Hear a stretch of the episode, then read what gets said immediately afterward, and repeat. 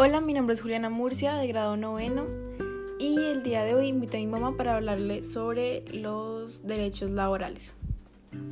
Mi nombre es Sandra Soto, soy mamá de Juliana Murcia. Eh, bueno, no sé, yo ya te pasé pues un listado con algunos de los temas que trata eh, los derechos laborales. No sé si quieras que comencemos con un especial o comienzo yo. Comienza tú primero. Bueno, eh, yo quisiera comenzar por los contratos de trabajo. Em, uno diría que porque es importante el contrato de trabajo y básicamente es porque establece las normas para la persona contratada y aparte de eso también establece pues ciertos acuerdos em, como las instrucciones y el pago que se le va a dar, ¿no? El contrato de trabajo también es un también no es un acuerdo del trabajador y el empleador hay ciertas, eh, hay un cierto contenido mínimo que debe tener un contrato, que es la identificación, lugar de trabajo, salario, eh, condiciones, la duración de un contrato, la naturaleza de un contrato. Y ya que tocamos el tema de la duración de un contrato, no sé si sepas qué tipos de contrato hay. Eh, no, sé que son varios, pero no sé cuántos. pues hay algunos importantes eh, para mí, dos de los más importantes es el contrato a término fijo, que tiene una determinada terminación, eh, y los contratos indefinidos, que no se acuerda cuándo pues, va a terminar. También podemos encontrar los contratos de obra, que este dura solamente el tiempo necesario para cumplir su labor. El contrato transitorio, que es, solamente se usa para cubrir una necesidad temporal eh, un contrato de aprendizaje que este es el que más usan los estudiantes. De hecho, el SENA brinda uno para las prácticas de los universitarios. Y pues esto sería como todo sobre pues el contrato de trabajo. También hay algo en especial que se me olvidó decir, y son los elementos de un contrato de trabajo, que es la continua subordinación, la retribución y la actividad personal del trabajador. Eh, y ahora sí, con eso terminaría. No sé si quieras que tratemos otro tema o sigo yo. Mm, me gustaría saber qué pasa, qué, cuánto tiempo tiene una, una licencia de maternidad. Eh, bueno, las licencias de maternidad, eh, pues como bien lo dice, maternidad es para las mujeres. Tiene tres meses antes del embarazo y tres meses después del embarazo. Em, se ha venido hablando durante los últimos, durante el último año, una licencia para la paternidad, para que el padre esté con sus hijos, ya que algunos padres demandaron que em, pues han perdido como estos primeros días con sus hijos, entonces pues se ha venido planeando que sea licencia mm, eh, de maternidad y de paternidad.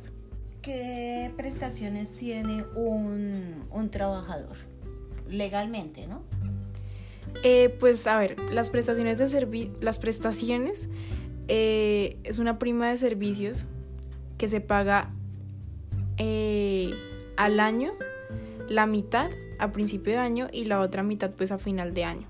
Siento que no tratamos un tema importante en los contratos de trabajo y fue cuando dije las instrucciones, entre esos también estaba el horario no sé si sepas la diferencia entre jornada y horario. Horario son las ocho horas que tiene que trabajar mm, esto el trabajador con las ocho que, que son legalmente.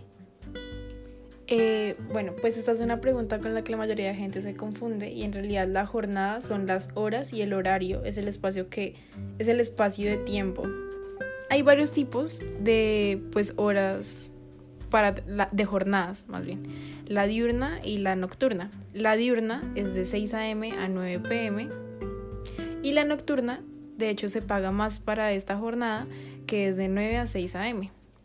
Eh, las horas extras nocturnas tienen eh, más valor que las horas extras diurnas. Se podría decir que las horas máximas para trabajar en la semana, ¿sabes cuáles son? 8 horas. A la semana. A la semana creo que es hasta el sábado, 7 por 8, 56 horas. No, son 48.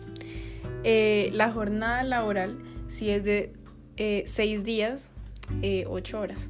Cabe recalcar que los descansos eh, pueden ser dominicales, festivos y pues ya los que establezcan, de hecho, en un contrato.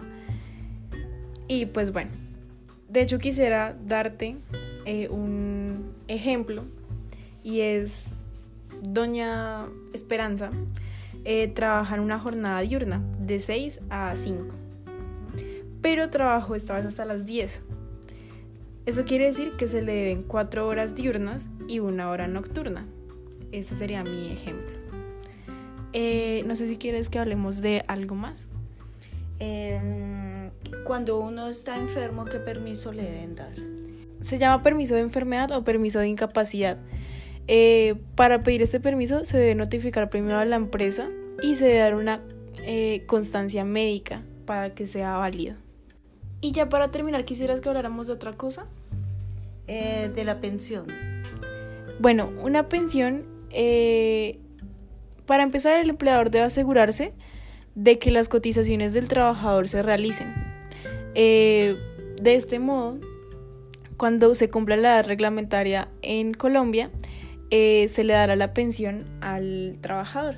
También hay algo que quiero agregar y es la salud. Em, la salud, esto puede depender totalmente del empleador.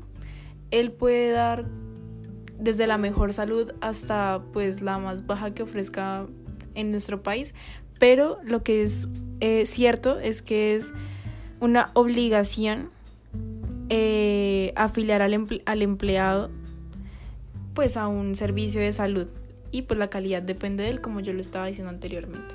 Ya con esto terminaría. ¿Qué te parece esta información? Es buena, buena porque hay muchas cosas que uno no, no sabe o ya se la había olvidado. Eh, bueno, eh, gracias.